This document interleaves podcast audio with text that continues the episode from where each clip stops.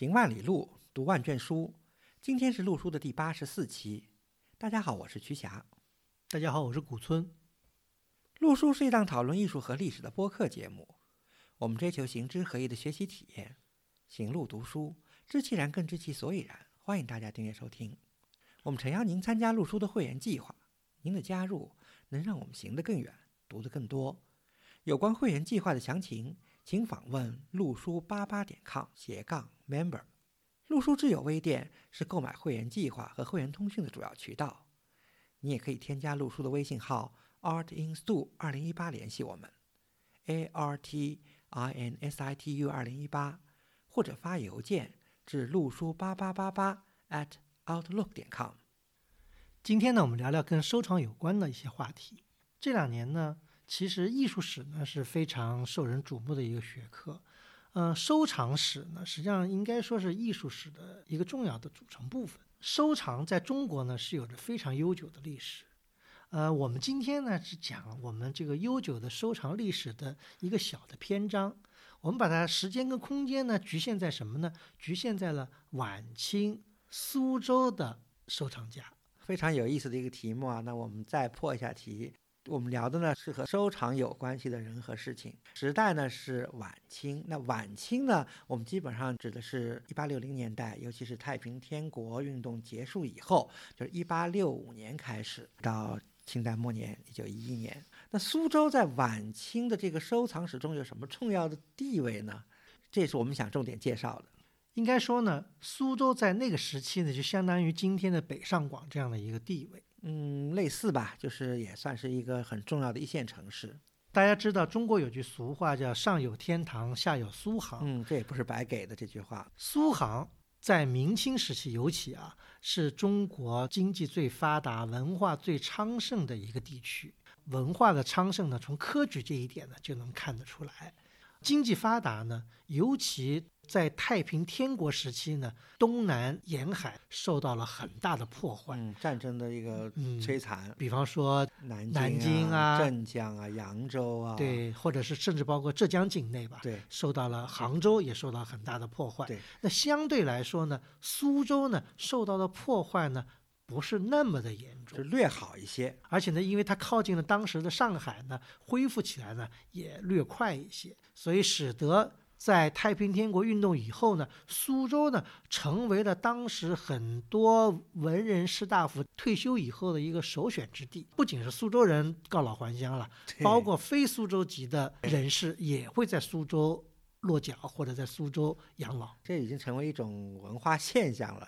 就是不光苏州人了，在苏州当过官的，在江苏做过官的，还包括很多浙江人。也许跟太平天国运动杭州过于残破了啊，所以许多浙江人呢，退休官吏啊，在退休以后就把家安在苏州。就简单举几个代表性的人物，第一个讲到苏州，首先要讲到的就是苏州的潘家。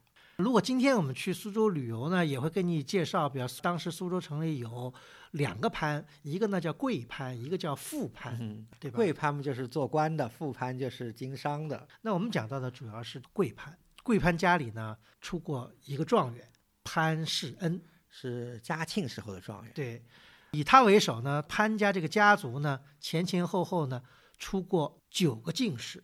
前后大概三四代人里出了九个进士，九个进士，几十个举人，还上百个秀才，非常显赫的一个官僚世家，都是学霸，这是考试专业户了。对，都是都是考试专业户。潘石恩是状元，他的一个孙子叫潘祖英得了探花，虽然是探花，潘祖英的名气比他的状元爷爷名气还得大。对，因为讲到了收藏，潘祖英的收藏是非常了得。潘祖英他主要收藏的是青铜器，据记载，他收藏有青铜器大概有三四百件，而这个青铜器基本上都是属于有铭文的重器。嗯，大家知道，在传统士大夫的眼里，只有有铭文的青铜器才是值得收藏的，才有价值。对，就是说它上面有字儿才行，甚至极端的认为没字儿的青铜器就跟废铜一样。废铁。潘祖英手里有两件青铜器，曾经被认为是清末海内三宝之二。什么是海内三宝呢？就当时呢，在清朝中晚期呢，是陕西地区的出土了一大批的青铜器。对，其中有三件，这三个呢都是鼎。大家知道就钟鸣鼎食嘛？中国古代人把钟跟鼎就是最看重的一个是鼎，一个是钟。对，一个钟鸣鼎食，在古代这个权力的象征。那么有两个鼎归潘祖英收藏，一个就是大禹鼎，一个是大克鼎。另外一个呢是毛公鼎。大家知道毛公鼎也是个重器，它有九百四十啊四百九十九个铭文，是所有青铜器里面发现铭文最多的一件。嗯，那现在呢，当然在台湾。大禹鼎跟大克鼎呢，形体都比毛公鼎要大，字没毛公鼎多。大禹鼎呢是有二百九十一个字，大克鼎呢是少了一个，二百九十个字。这两件重器呢，都是被潘祖英所收藏。潘家呢一直保存两只大鼎，到了解放以后。在五零年代的时候呢，是由他的后人潘达宇女士呢，是捐给了上海博物馆，成为上海博物馆的镇馆之宝。后来到了一九五八年，好像北京的国家博物馆，就是当时叫历史博物馆嘛，开幕的时候呢，说郭沫若到上海来看中了这个鼎，就把多了一个字的大禹鼎呢调拨到就当时的历史博物馆嘛。对，所以今天还在这个北京的国博里面能看到，一南一北都是这个属于镇馆之宝。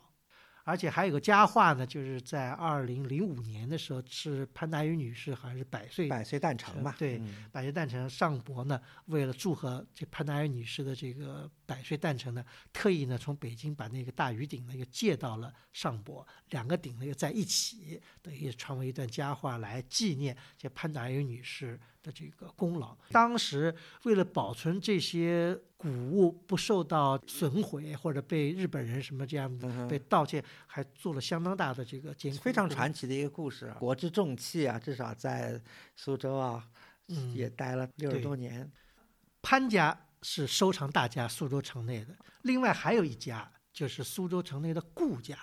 叫顾文斌，对，顾文斌，大家到苏州去玩园林，会有知道在那个观前街附近有人民路上有一个怡园，对我们苏州人把叫那叫乐桥嘛，那个呢就是属于他们家的产业。当然，他最有名的还不是这个怡园，是他的藏书楼叫过云楼。如果知道满清收藏，都知道这过云楼的这个书画。他曾经自豪地说。我的这个收藏是东南第一，因为他，而且他把这个这个过云楼也仿造了宁波的范氏天一阁的这个格局，造了这么一个楼，珍藏了很多的西式的书画跟。古籍对呀，因为顾文斌这个人呢，他是苏州人，祖籍是安徽了，但是很早就在就是世代就在苏州居住。那那是潘家祖籍也是安徽，是啊，这个都要追溯到明代了啊。对，那顾文斌呢，在浙江当官的，就是宁绍胎的这个海防兵备道。最主要是因为他这个官职是管了什么呢？管了宁波的那个海关，就是浙海关是吧？对，这一点呢，我们后面还会再讲。顾家跟潘家当时是苏州城内非常有名望的收藏大家，这也是在收藏史上是首屈一指的。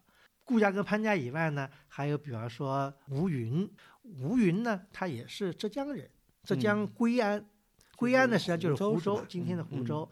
啊，他呢以收藏这个也是收藏青铜器，他把自己的斋号呢命名为梁磊轩，磊也是青铜器的一种了。实际上后世考证，他那个东西不应该叫磊，应该叫壶，齐侯磊或者齐侯壶。李学勤先生专门有文章论证这个。这两件东西为什么厉害呢？也是因为上面有字，一个呢上面有一百六十六个字，一个上面有一百四十二个字，也很有意思，也分别呢。被上博跟国博收藏，就 跟都是重器，就跟潘家的大哥大一样。对，而且吴云家和那顾文斌家也离得很近啊。顾文斌不是怡园嘛，对吧？那吴云就是后边的那个听风远，就其实相距就是百几米的这样的一个距离。还有呢，也是另外一个他的老乡叫沈秉成，也是湖州人。他做官做了以后呢，退休呢也在苏州。他所居住的地方呢，就是今天的偶园。偶园啊，嗯，也是有一个非常厉害的藏书楼。还有一个呢，是四川人，叫李弘毅啊，这跟李鸿章没有任何亲戚关系啊，也是后裔的羿。对对，他呢做过苏州的按察使，所以后来退休呢也在苏州定居。他所居住的地方呢，就是今天的网师园。所以我听古松老师这么说啊，你像顾文斌家的怡园、沈秉成的这个偶园、李弘毅的这个网师园啊，我记得我们那期讲苏州园林进行时的时候啊，还提到今天看到的苏州园林基本上都是在太平天国以后，就是同治、光绪年间慢慢恢复起来的。今天讲苏州收藏家，其实两个事情可以给它勾连起来。苏州这些收藏家，这些官员收藏家，其实就是这些园林的主人。这些园林也代表他们当时的一些审美、一些趣味。讲到苏州的收藏家呢，他们基本上啊，就是呃，相差就是这一代人。顾文彬年纪稍微大一点，他是一八一一年生的，去世呢是一八八九年。基本上呢，他们这些人呢，都是在十九世纪的前叶生。过世的时候，在在十九世纪晚叶，或者甚至是跨了到二十世纪初，就正好他们的这个收藏的黄金年代呢，就是落在了一八六零年代到一八九零年代这样一个。在晚清的历史上，也就是所谓的同光中兴嘛，国家也在慢慢的恢复当中，从大乱到慢慢的有所治理，经济也在慢慢恢复，社会也比较稳定。这个我觉得是大收藏家能够做收藏的一个必要条件吧。还有一个条件就是，我们讲的这些人都是当时的，应该说是。中上级的官僚，还要提到一位呢，苏州府下面的常熟县的翁家，就是翁同龢，对吧？翁同龢大家都知道，这是等于是帝师，而且还是说是两代帝师，同治和光绪都是。他在士大夫里面的呃声望是非常高的，他呢也是个大收藏家。前不久，呃，就去年年底，这个翁同龢先生的曾孙翁万戈先生呢去世，身后呢留下了。很多的书画作品捐给了这个博物馆，对，捐给了这个博尔顿美术馆，也有也有个位数几件捐给了上博嘛。这些呢，就勾勒出呢，当时以苏州城为中心这样一个江南地区的收藏的整个的一个面貌。讲到这里呢，我们想谈一本书啊，这本书呢，我觉得呢也非常推荐大家可以去看一看。这本书呢，就是白先生先生写的，叫《晚清官员收藏活动研究》。